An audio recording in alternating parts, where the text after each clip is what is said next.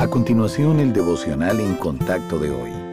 La lectura bíblica de hoy comienza en el primer versículo de Génesis capítulo 22. Aconteció después de estas cosas que probó Dios a Abraham y le dijo, Abraham.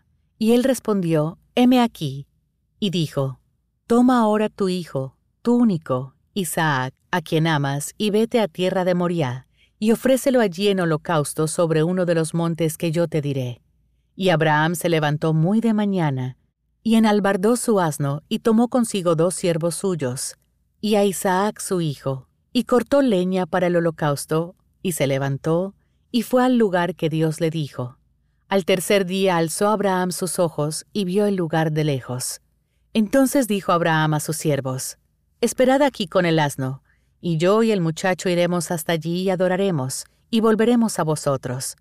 Y tomó Abraham la leña del holocausto, y la puso sobre Isaac su hijo, y él tomó en su mano el fuego y el cuchillo.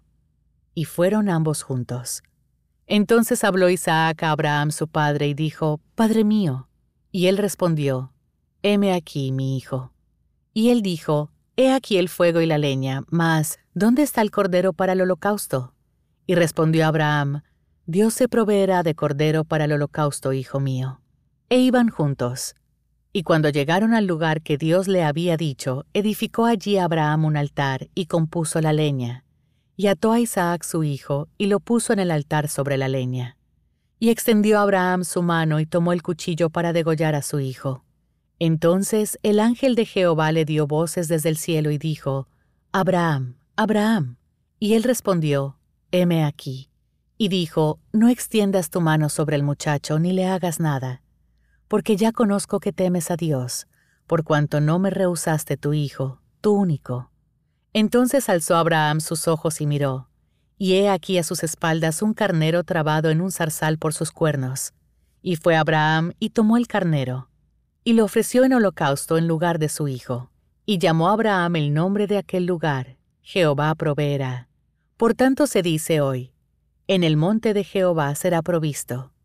Y llamó el ángel de Jehová a Abraham por segunda vez desde el cielo, y dijo, Por mí mismo he jurado, dice Jehová, que por cuanto has hecho esto, y no me has rehusado tu hijo, tu único hijo, de cierto te bendeciré, y multiplicaré tu descendencia como las estrellas del cielo, y como la arena que está a la orilla del mar, y tu descendencia poseerá las puertas de sus enemigos en tu simiente serán benditas todas las naciones de la tierra, por cuanto obedeciste a mi voz.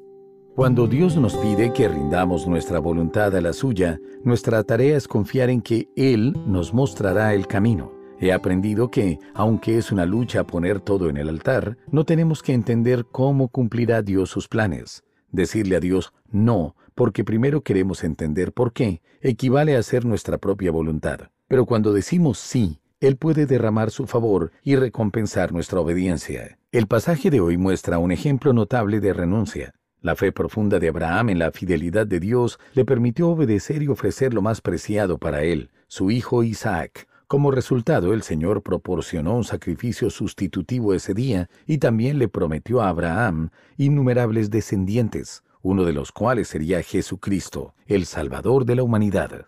No hay que confundir a Dios con un padre que le niega una golosina al niño hasta que éste le obedezca. Más bien, la obediencia nos pone en posición para recibir lo que ya está tratando de darnos y para lograr lo que tiene en mente para nuestra vida. Así que, cuando no confiamos en Dios para hacer lo que dice, podríamos estar cerrándonos a esas cosas buenas. ¿Qué le ha dicho el Señor que haga? Si le dice que dé, sepa que también puede confiar en que le proveerá.